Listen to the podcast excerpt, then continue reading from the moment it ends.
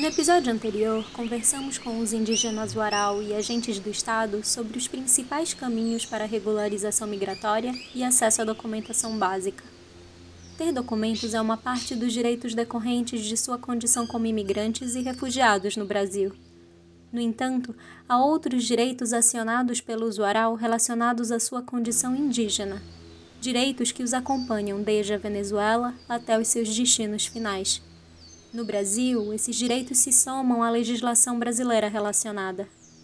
Hoje vamos retomar nossa conversa e falar sobre quais são esses direitos e como eles se relacionam com o povo Uarau. Vamos conversar? Mi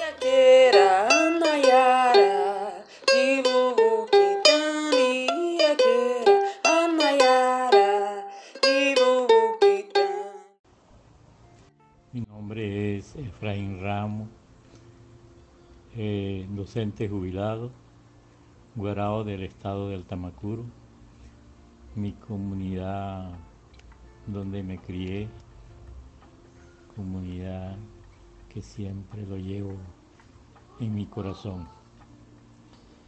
Podríamos conversar muchas cosas. Eh, he tenido, me he dedicado a leer y yo creo que es necesario de que uno leyendo se da cuenta de muchísimas cosas. Más que todo me he dedicado a leer, ver los artículos, tanto nacionales como internacionales, más que todo de los, de los derechos que nos corresponde a nosotros como pueblos indígenas, los derechos originarios, los derechos incluso podríamos decirlo hasta desde muchos tiempos remotos, ancestralmente. Y si revisamos un poco cuando los, las constituciones anteriores, mm, bueno, vinieron prácticamente muy, muy drásticas en aquella oportunidad y sí vemos de que si es que hubo violaciones de derechos humanos en aquel tiempo, bueno, ahorita continuamos casi en la misma. Muchos artículos en favor de nosotros, de la población indígena. Puedo citar la Declaración Universal de las Naciones Unidas, donde reposa unos, unos aproximados de 40 artículos derechos para las poblaciones indígenas. Y si revisamos también el convenio 169 de la OIT, también reposa un aproximado de 40 artículos. Y las recomendaciones y todo eso instrumentos en beneficio de la población indígena.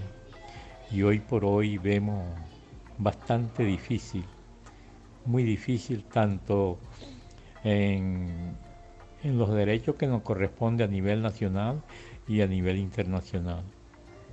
Yo creo que se ha hecho un esfuerzo muy fuerte, tanto las instituciones, tanto personas especialistas en esta naturaleza, pero hoy por hoy vemos la situación actual, la violación de los derechos fundamentales de los pueblos indígenas. Los pueblos indígenas de Venezuela continuamos viviendo situaciones bastante graves que afectan nuestros derechos fundamentales y amenazan nuestra vida individual y colectiva. Si menciono uno de los proyectos ley ley de demarcación de las comunidades y hábitat indígena, en el caso de nosotros el pueblo Guarao en el estado del Tamacuro, para nosotros la ley de proyecto de demarcación es consolidación. Nosotros hemos manejado esta, esta materia no desde ahora, incluso de la década del 70 hasta el 2000, podríamos mencionar, fueron actividades, asambleas, trabajo de mesa, mucho, mucho trabajo donde la constitución de ahorita reposa toda essa atividade de trabalho. Os direitos humanos mencionados pelo senhor Efraim fazem parte dos direitos assegurados aos indígenas rural onde quer que eles estejam. Para melhor entender seu funcionamento, convidamos Sebastián Roa, associado sênior na Agência da ONU para Refugiados, Acnur, para conversar um pouco conosco. Olá, meu nome é Sebastião Roa, trabalho na Acnur, Agência da ONU para Refugiados, e vou explicar um pouco o que são é, os direitos humanos e essa aplicabilidade. Bem, os direitos humanos são aqueles assegurados para absolutamente todas as pessoas, independentemente da raça, condição financeira, nacionalidade. É, todos os seres humanos nascem livres e iguais, sem dignidade e direitos. Em resumo, os direitos humanos são aplicáveis a você só pelo fato de você ter nascido. Toda pessoa, em qualquer parte do mundo, de qualquer nacionalidade, de qualquer credo, de qualquer religião, de qualquer raça, etnia, é, tem esse direito assegurado é, e esse direito se assegura justamente é, por meio de um documento que é muito conhecido, que é a Declaração Universal dos Direitos Humanos, que em princípio é considerada é, o guia para todos os países e legislações para buscar essa garantia. Portanto, é, se você é indígena, se você é refugiado, se você é migrante, se você faz parte de algum grupo minoritário, você tem essa garantia já, é, da mesma forma que outras pessoas também. Portanto, esteja você no Brasil, esteja você na Venezuela, esteja você em outro país, esses direitos humanos eles acompanham vocês, acompanham os indígenas oral é como se a gente tentasse explicar de uma forma mais abstrata. É, no final, os direitos humanos é como se fossem parte do seu corpo, parte da sua alma. Portanto, é, a sua alma sempre está com você. O seu corpo está sempre com você. Então, os direitos humanos estão ligados a isso, estão ligados a você e não podem ser é, separados ou divididos. Pois bem, nesse conjunto de direitos humanos tem alguns que são muito importantes. O direito a manifestar a sua cultura e religião é uma delas, portanto, os Warau no Brasil, eles podem é, exercer a sua cultura, falar a sua língua, é, de forma a não perder né, é, todas essas manifestações. Tem direito à vida digna, o usuário tem direito à saúde, à alimentação, à habitação e o direito de ir e vir livremente. Esse conjunto de direitos, claro, existem muitos outros direitos, é, mas esse conjunto são alguns dos principais, principalmente para populações indígenas é, refugiadas no Brasil. Então, se este conjunto de direitos assegurados, como foi colocado, eles precisam justamente também é, serem conversados com essas realidades que variam de comunidade a comunidade. Além dos direitos humanos, há outros instrumentos jurídicos internacionais que garantem direitos diferenciados aos povos indígenas em todos os países que se tornam signatários das declarações e tratados. Renata Maia, agente indigenista da FUNAI na Coordenação Regional 2 no Ceará, nos apresenta dois desses principais documentos. Olá, sou Renata Maia e trabalho como indigenista especializada na Fundação Nacional do Índio, a FUNAI. É muito importante lembrar que, graças à luta dos povos originários, diversos direitos foram conquistados e inscritos em documentos jurídicos internacionais.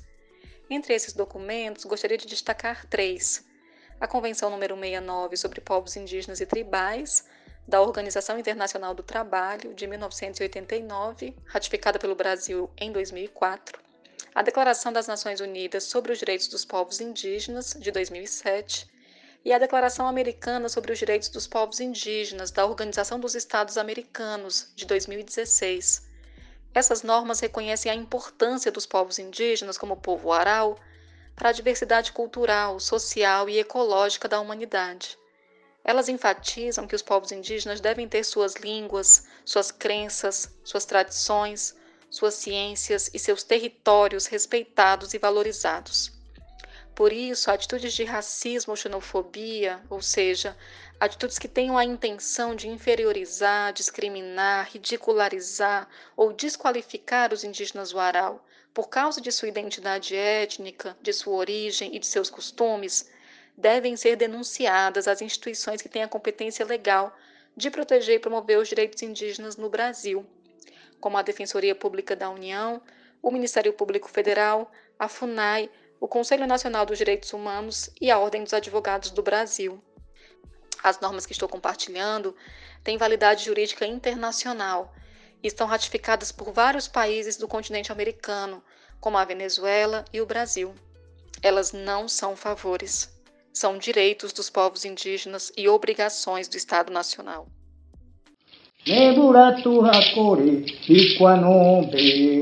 Abacuna, abacuna, abacuna.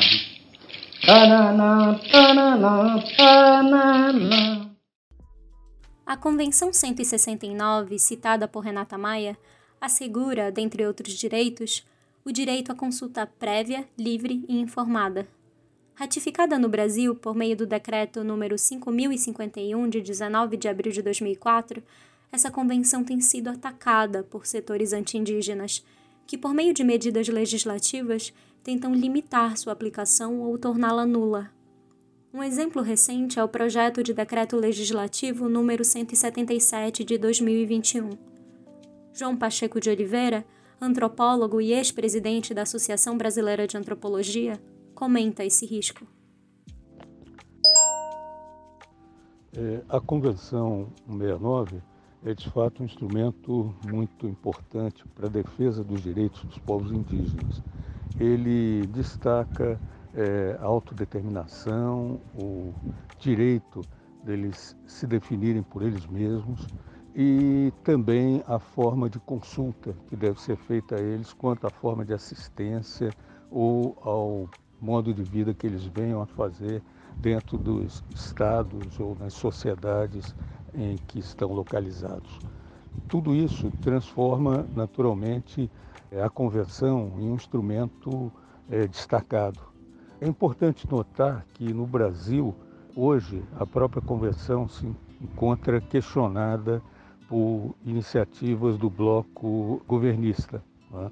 Há um projeto de lei, é, um projeto é, tramitando no Congresso Nacional que solicita exatamente que a convenção deixe de vigir dentro do contexto nacional. Quer dizer, o projeto pretende autorizar o presidente da República a declarar nulo os impactos da Convenção 69.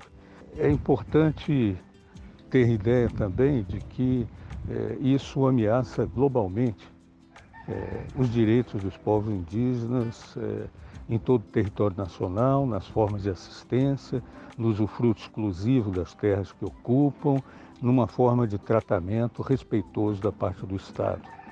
No entanto, não devemos esquecer que existe, em qualquer hipótese, a Constituição Federal de 1988 que assegura os direitos indígenas, é, não só dos que são nascidos dentro do território nacional, mas também de indígenas que estão dentro do território nacional e que, temporário ou permanentemente, aceitaram viver dentro dos limites do nosso país. Eu acho que é, é isso que eu gostaria de destacar, é, para que não fique exclusivamente atrelados os direitos dessa população é, que na origem nasceu fora do território brasileiro, exclusivamente uma regulamentação internacional, enquanto estando dentro dos limites brasileiros, elas são tratadas legitimamente como com os mesmos direitos da população é, nascida no país. É importante destacar que o direito à consulta pode se materializar de muitos modos. Marlise Rosa, antropóloga, pesquisadora do povo Uarau, nos explica o impacto direto que essa convenção tem para a vida cotidiana deles. Olá, Meu nome é Marlise Rosa, eu sou antropóloga e desde 2017 eu atuo junto ao povo aral aqui no Brasil. Eu venho aqui hoje para falar rapidamente sobre o direito de consulta, tendo em vista que ele não diz respeito somente a questões referentes ao território, como, por exemplo, situações envolvendo exploração do solo, construção de estradas, mas ele também deve ser considerado para dimensões cotidianas é, da vida dos povos indígenas. É, no caso do Zuaral, especificamente, é imperativo que o direito de consulta seja assegurado no processo de elaboração e de execução das políticas públicas a eles direcionadas, ou seja, na definição dos modelos de abrigamento, no sentido de entender quem pode morar com quem, tendo em vista as diferenças culturais internas ao grupo, é, na definição das formas de alimentação, ou seja, qual comida será consumida, ela será entregue pronta, ela será preparada por eles no local de moradia. Também deve ser assegurada a participação da comunidade indígena na elaboração dos acordos de convivência desses abrigos, né, de modo que seja assegurada que suas formas de organização social e de representação política sejam respeitadas. Essas dimensões da vida cotidiana, elas têm um impacto profundo na experiência do usuário. Né? Elas não são detalhes, mas elas correspondem ao pouco de autonomia que essa população exerce é, na relação a, com o Estado brasileiro.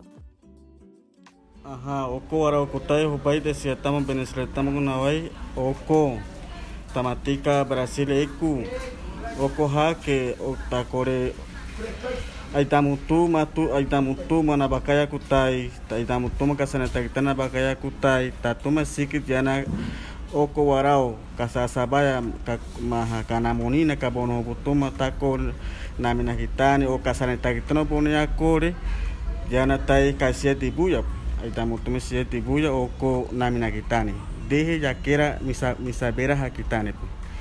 Con esta consulta previa, eh, quiere decir que es, no es una, una, obligación, sino que un derecho de eh, tener una información clara y tener una, una información sea para abrir y, o, y tener, ayudar e introducir pues, diferentes informaciones que, que necesitamos.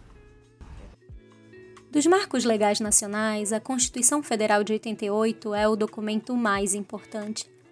Ela resultou de um longo processo de luta do movimento indígena, e graças a essa atuação, alguns direitos fundamentais foram assegurados em seus artigos. Paulo Tupiniquim, da Articulação dos Povos Indígenas do Nordeste, Minas Gerais e Espírito Santo, a POIME, nos conta como foi essa luta. A Constituição Federal para os povos indígenas foi uma conquista muito importante, principalmente no que diz respeito à questão da tutela, né, que até antes da Constituição os povos indígenas eles viviam, viviam sob o regime de tutela da FUNAI.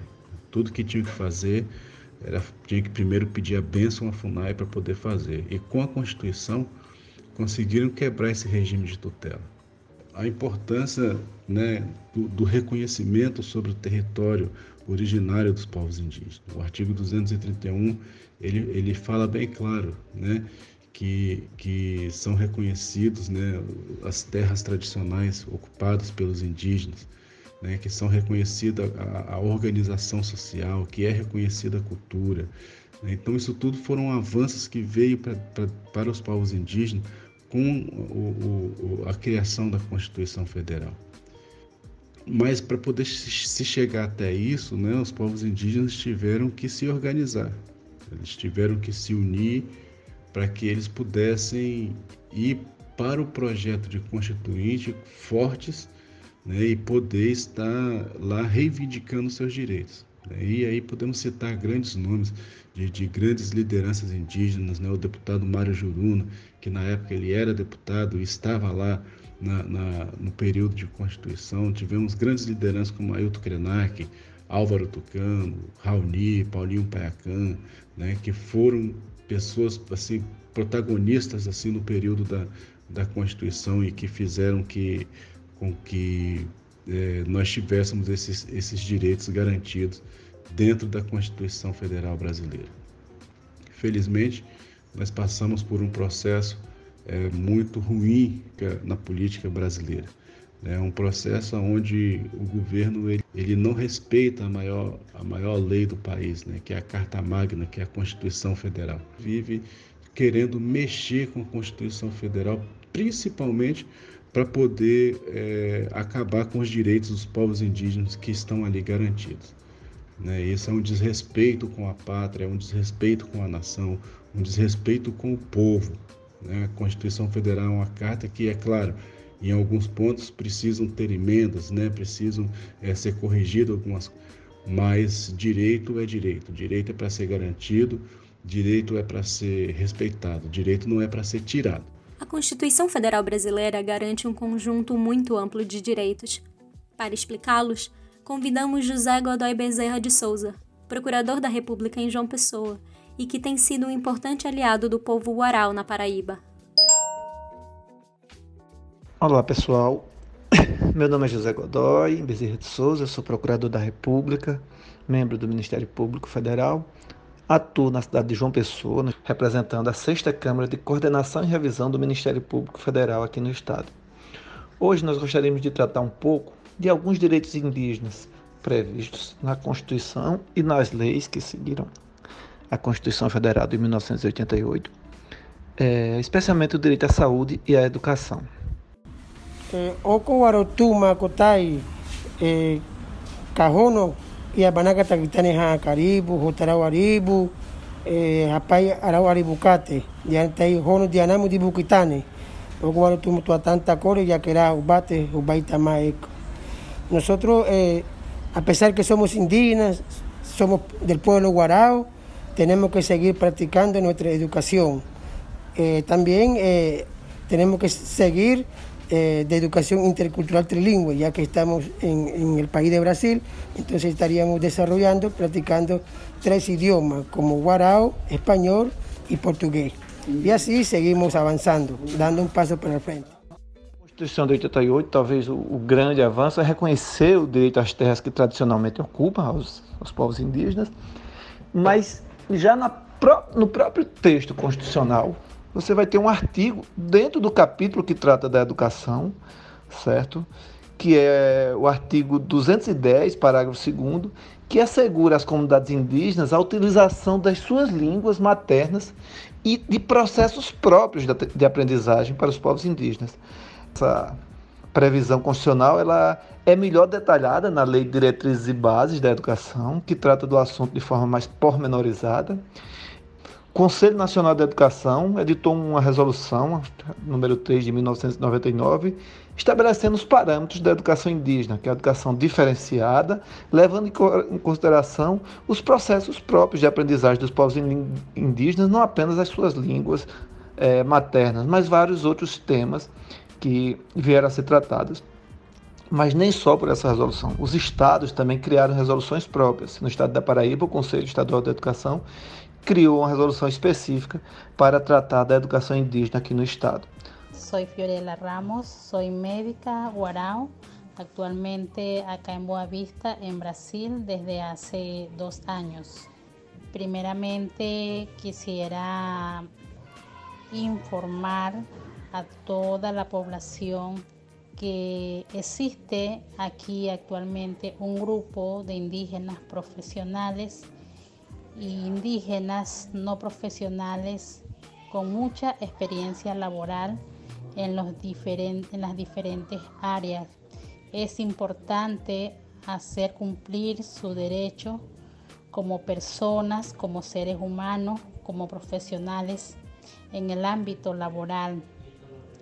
En cuanto a la parte de salud, educación, emprendimientos en la agricultura, carpintería, pescadería, artesanato. Importante tomar en cuenta y hacer cumplir estos derechos de estas personas que actualmente se encuentran en este país eh, como emigrantes debido a la crisis que existe actualmente en Venezuela. Y importante luchar por hacer cumplir el derecho a la salud diferenciada, en los lugares donde se encuentren los indígenas. En este caso estamos hablando de los Guarao, Eñepá, Cariña, Pemón, en las diferentes comunidades, en los diferentes refugios y que se ejecute en, tanto en, los, en las VS como hospitales, centros de salud, eh, la salud diferenciada de acuerdo a sus costumbres, eh, cultura, respetando siempre la medicina tradicional y obviamente eh, haciendo cumplir eh, la medicina científica. Se puede trabalhar em conjunto. Já em relação à saúde, nós temos a situação de que é, o direito à saúde diferenciada, você vai encontrar o apoio é, nela no próprio artigo 231 da Constituição, quando ele diz que são reconhecidos aos índios a sua organização social, seus costumes, suas crenças e tradições. E é lógico que entre os costumes, crenças e tradições dos povos indígenas está uma saúde, o cuidado específico da saúde a partir de suas crenças, de seus costumes, de seus conhecimentos, a partir de, dos seus é, xamãs, pajés, conhecimento de ervas e tantos outros é, costumes tradicionais dos povos indígenas. E aí veio uma legislação específica para tratar da saúde indígena.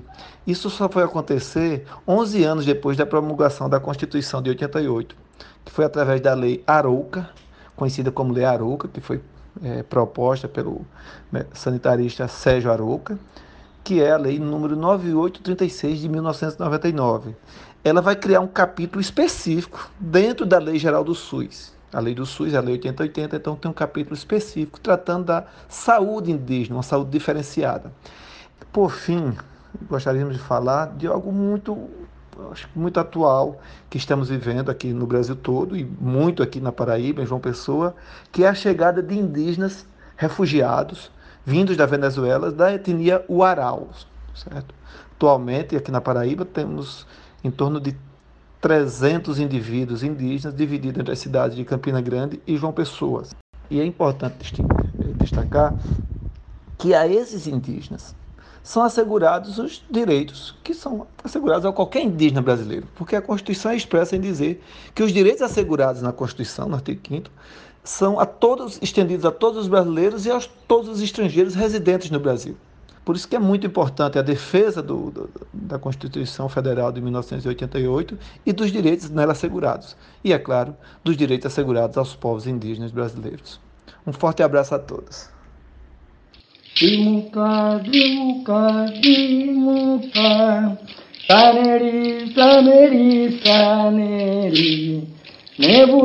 Vacuna, a vacuna, a vacuna. Hoje conversamos sobre os direitos indígenas garantidos pelos tratados internacionais e pela legislação brasileira ao povo uarau. Sua devida implementação permitirá o acesso a uma vida digna, motivo e razão de sua migração para o Brasil.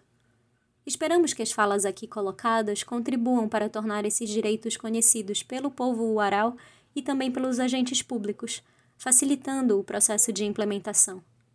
No próximo episódio, voltaremos com a temática do cotidiano das mulheres e crianças Uarau no Brasil. Vamos conversar?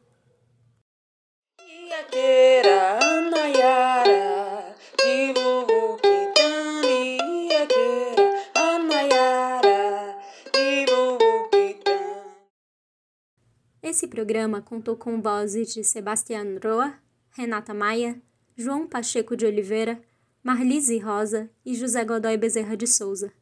Dos indígenas Uarau, Efraim, Ramon, Aníbal e Fiorella. Do indígena brasileiro Paulo Tupiniquim. A narração é de Lux Ferreira Lima em português e Angela Facundo, Luiz Mesa e Sebastián Roa em castelhano. Em Uarau, de Darwin Jesus Borja.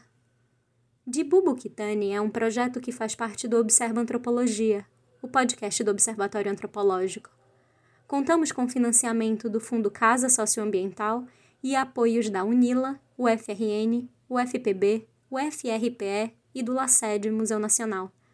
O Observa Antropologia também faz parte da Rádio Queriqueri de podcasts. Para saber mais, acesse nosso site www.observaantropologia.com. Até mais!